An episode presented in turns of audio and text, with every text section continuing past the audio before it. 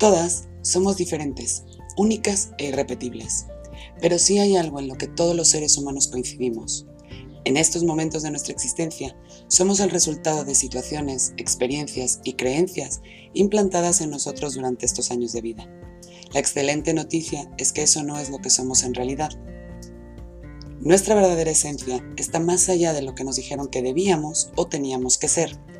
Rasquemos juntas en las profundidades de los archivos muertos de nuestra memoria y encontremos quiénes somos, qué queremos y para qué estamos aquí.